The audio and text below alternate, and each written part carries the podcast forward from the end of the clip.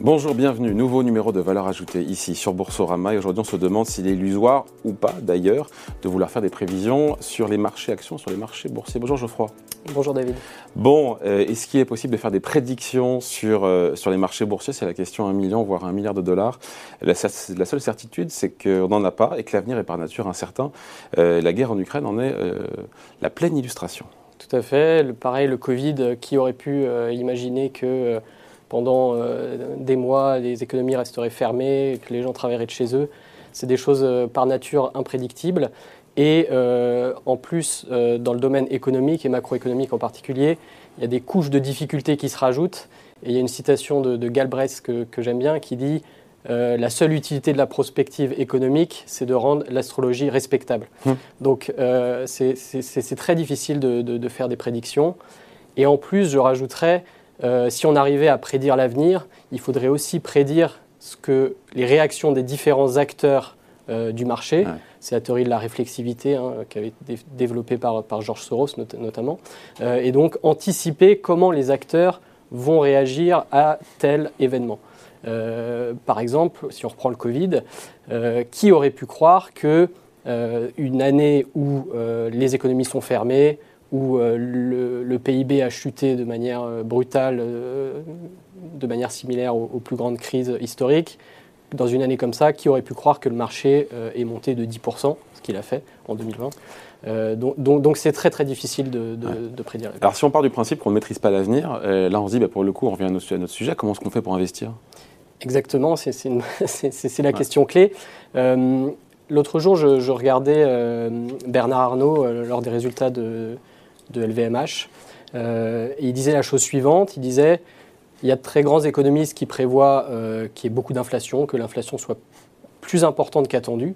Euh, et il y a aussi de très grands économistes, prix Nobel, etc., qui nous disent que cette inflation est transitoire.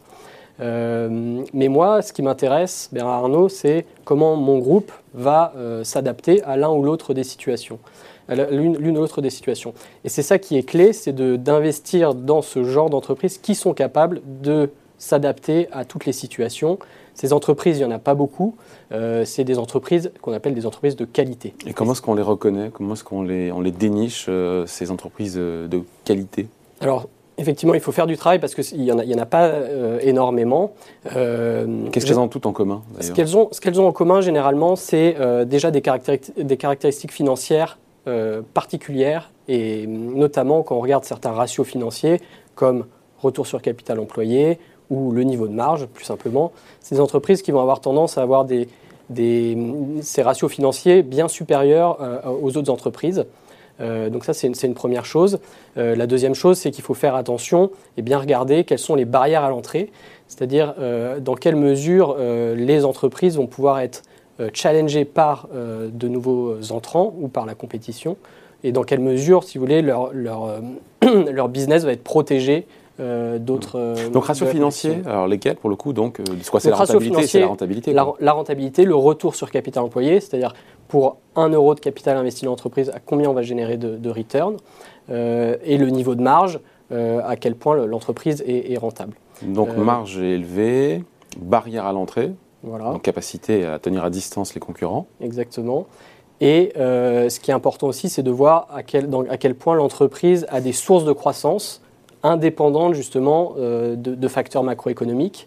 Euh, puisque mathématiquement, quand vous avez un niveau de retour sur capital employé élevé, que vous êtes certain, de par les barrières à l'entrée, que ce niveau de retour sur capital employé va pouvoir perdurer dans le temps, mathématiquement, vous êtes certain que si l'entreprise va déployer du capital assez haut niveau de retour, vous, le, l'argent généré par l'entreprise va progresser et donc vous, actionnaires, allez en mm. bénéficier.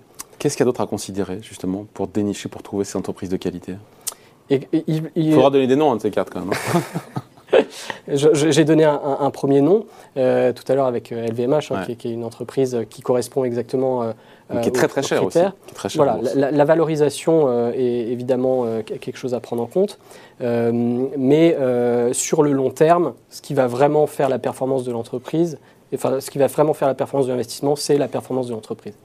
donc voilà un petit peu le, genre d'entreprise dans, lequel il faut, il faut, se, il faut investir. il y a d'autres choses qu'on peut regarder. on peut observer ce qui se passe sur les marchés à l'instant T sans faire de prédiction. Par exemple, si on regarde le niveau de valorisation des, marchés américains, euh, on regarde, il est euh, sur des niveaux, on a plus de 30 fois les earnings qu'on a juste du cycle, et c'est des niveaux qui sont historiquement euh, parmi les plus chers sur 150 ans. Donc ça incite à la prudence, et c'est des éléments qu'il faut prendre en compte aussi quand, on veut, quand on veut investir.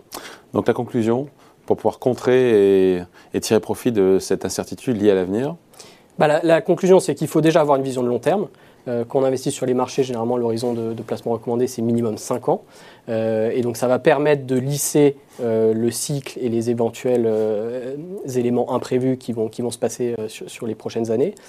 Et la deuxième, la deuxième chose, c'est d'investir dans des bonnes entreprises, des entreprises de qualité. un exemple qui est, qui est intéressant, c'est une entreprise qu'on aime bien, c'est Brand Forman aux, États-Unis. C'est une entreprise de spiritueux euh, qui détient la marque euh, Jack Daniels. Euh, et cette entreprise a été fondée en 1870. Et donc, c'est une entreprise qui, bien qu'elle faisait des spiritueux, a survécu à la prohibition aux mmh. États-Unis. Donc, quand on a survécu à la prohibition, qu'on est une marque de spiritueux, on peut survivre à beaucoup de choses. On peut survivre à plus, plus ou moins d'inflation qui va venir. Euh, le luxe et les spiritueux. Il n'y a pas que ça, évidemment. Il n'y a, pas que ça. Allez, merci beaucoup, Geoffroy Dubois-Baudry, pour Ticket au Capital. Merci. Je vous en prie. Valeur ajoutée revient très vite sur Boursorama.